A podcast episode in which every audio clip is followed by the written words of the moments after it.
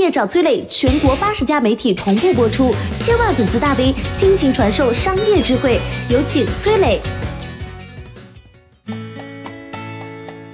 创业八年就成为互联网超级巨头，它的秘密是什么？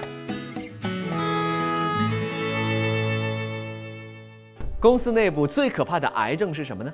二零零八年的九月五号上午十点，美国第四大投资银行雷曼兄弟申请破产，这个消息瞬间传遍了全世界。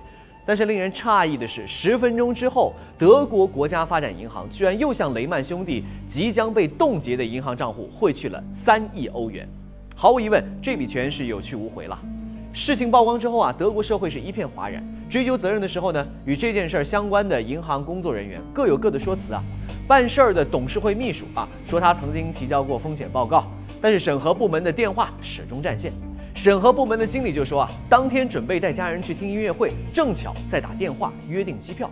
而负责与雷曼兄弟对接的文员则说，他曾经跑到主管办公室准备汇报情况，但是主管不在，就写了一张便条贴在了主管的桌上。就这样，十分钟时间过去了，所有人在没有得到沟通的情况之下，酿成了一场价值三亿欧元的乌龙。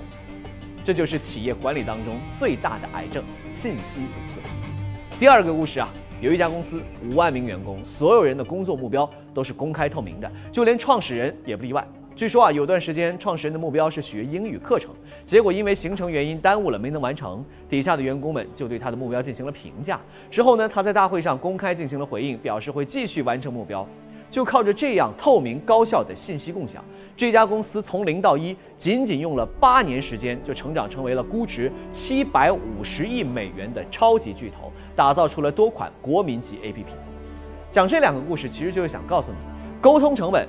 其实是很多公司最高的隐形成本，而降低沟通成本是提高效率的最佳途径。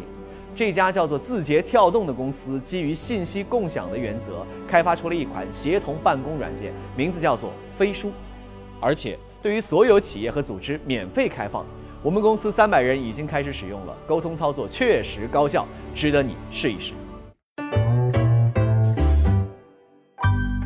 你好，我是松南，是崔磊的合伙人。包括抖音、快手、百度、阿里、腾讯等等这些互联网公司，都曾经邀请过我们去分享创业方面的课程。我们把主讲的内容整理成了一套音频的课程，里面包含了如何创业、如何做副业、优质项目的剖析等等，相信对你会有所帮助。下拉手机屏幕，在节目简介里添加我的个人微信，这套课程今天免费送给你，快去领取吧。创业找崔磊，全国八十家媒体同步播出，千万粉丝大 V 倾情传授商业智慧，有请崔磊。